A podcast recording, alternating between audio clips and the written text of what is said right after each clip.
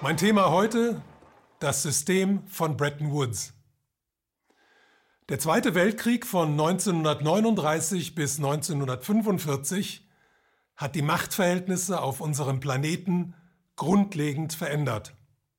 Vor dem Krieg hatte Großbritannien mehrere hundert Jahre lang mit seinem Kolonialreich, dem britischen Empire, einen Großteil der Welt beherrscht und das britische Pfund zur weltweit wichtigsten Währung gemacht.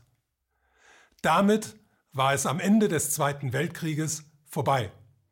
Großbritannien war hoch verschuldet, die Wirtschaft lag am Boden und der Zerfall des Empires war nur noch eine Frage der Zeit.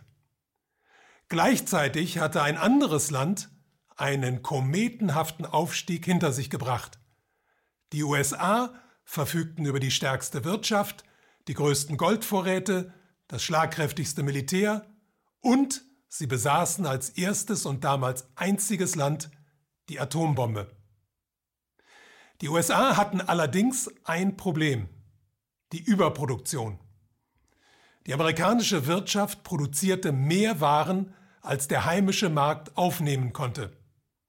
Was sie also brauchten, waren Märkte, auf denen sie diese Waren loswerden konnten.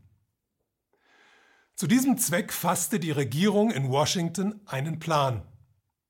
Im Sommer 1944 lud sie die Vertreter von 42 Ländern zu einer Konferenz nach Bretton Woods, einem kleinen exklusiven Skiort an der amerikanischen Ostküste ein. Heute wissen wir, dass das Ganze im Grunde nur eine Schauveranstaltung war.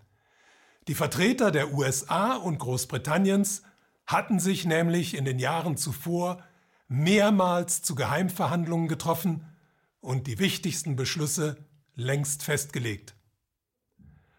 Auf dieser Konferenz tat die US-Regierung etwas, was keine Regierung zuvor jemals getan hatte. Sie machte die eigene Währung zur weltweiten Leitwährung. Dazu wurde der US-Dollar an Gold gebunden und zwar zum Preis von 35 Dollar je Feinunze, und außerdem wurden alle anderen Währungen der Welt zu festen Wechselkursen an den Dollar gebunden. Das Ergebnis dieser Beschlüsse war, dass die USA in den folgenden Jahrzehnten fast alle Märkte der Welt, mit Ausnahme der Planwirtschaften der Sowjetunion und ihrer Satellitenstaaten, mit ihren Waren und ihrer Währung überschwemmen konnten. Ganz wesentlich ist dabei folgender Punkt. Obwohl der Dollar globale Leitwährung wurde, gab es auch nach 1944 nur eine einzige Organisation, die ihn schaffen durfte. Die 1913 gegründete US-Zentralbank Federal Reserve, die sich bis heute im Besitz der reichsten Bankiersfamilien der USA befindet. Das heißt, das Bretton Woods-System hat einer kleinen Gruppe sehr wohlhabender Menschen in den USA dazu verholfen, das globale Finanzsystem der eigenen Währung zu unterwerfen und sich auf diese Weise weltweit in einem nie dagewesenen Ausmaß zu bereichern.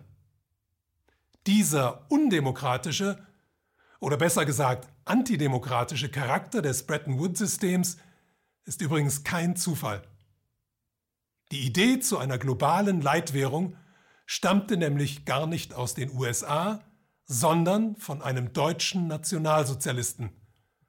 Der Mann hieß Walter Funk, war unter Adolf Hitler Reichswirtschaftsminister und Reichsbankpräsident und hatte in den 30er Jahren den Plan entwickelt, die Reichsmark zur weltweiten Leitwährung zu machen. Etwa 20 Jahre nach der Konferenz von Bretton Woods, Mitte der 60er Jahre, zeigte sich, dass das System einen entscheidenden Schwachpunkt hatte. Dadurch, dass immer mehr Dollars gedruckt wurden und in aller Welt kursierten, die Goldmenge aber in den Tresoren der USA nur sehr langsam wuchs, entstand zwischen Dollar und Gold ein immer größeres Missverhältnis. Das ließ Investoren und Regierungen aufhorchen weil sie fürchteten, dass zum Ausgleich dieses Missverhältnisses das Gold aufgewertet und der Dollar abgewertet werden könnte. Deshalb begannen sie, ihre Dollars in immer größeren Mengen in Gold umzutauschen, so lange, bis die Lage kritisch wurde und die USA einfach nicht mehr genug Gold besaßen, um die Nachfrage zu befriedigen. Aus diesem Grund zog US-Präsident Nixon im August 1971 die Notbremse und verkündete die Abkoppelung des Dollars vom Gold. Das war eine für das globale Finanzsystem überaus wichtige Entscheidung, denn damit fiel nicht nur einer der beiden Eckpfeiler des Bretton Woods-Systems, damit wurde die weltweite Leitwährung zu einer sogenannten Fiat-Währung, also einer Währung, die durch keinen realen Wert gedeckt ist, sondern nur noch auf dem Vertrauen in die Übermacht der Nation, die sie herausgibt, basiert. Zwei Jahre später, 1973, wurde dann wegen anhaltender Turbulenzen an den Geldmärkten auch noch die Bindung anderer Währungen an den Dollar zu einem festen Tauschverhältnis aufgehoben.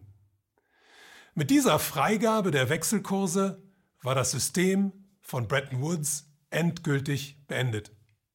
Nicht beendet war allerdings die Vorherrschaft des US-Dollars, denn schließlich hatte er das globale Finanzsystem als Leitwährung 30 Jahre lang bis in den hintersten Winkel der Erde durchdrungen und dadurch eine einzigartige Sonderstellung erlangt.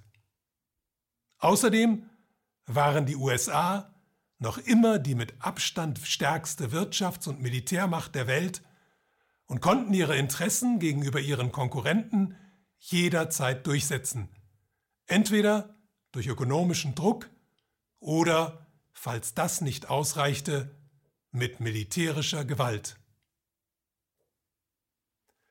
Die Zeit ist reif für ein demokratisches Geldsystem.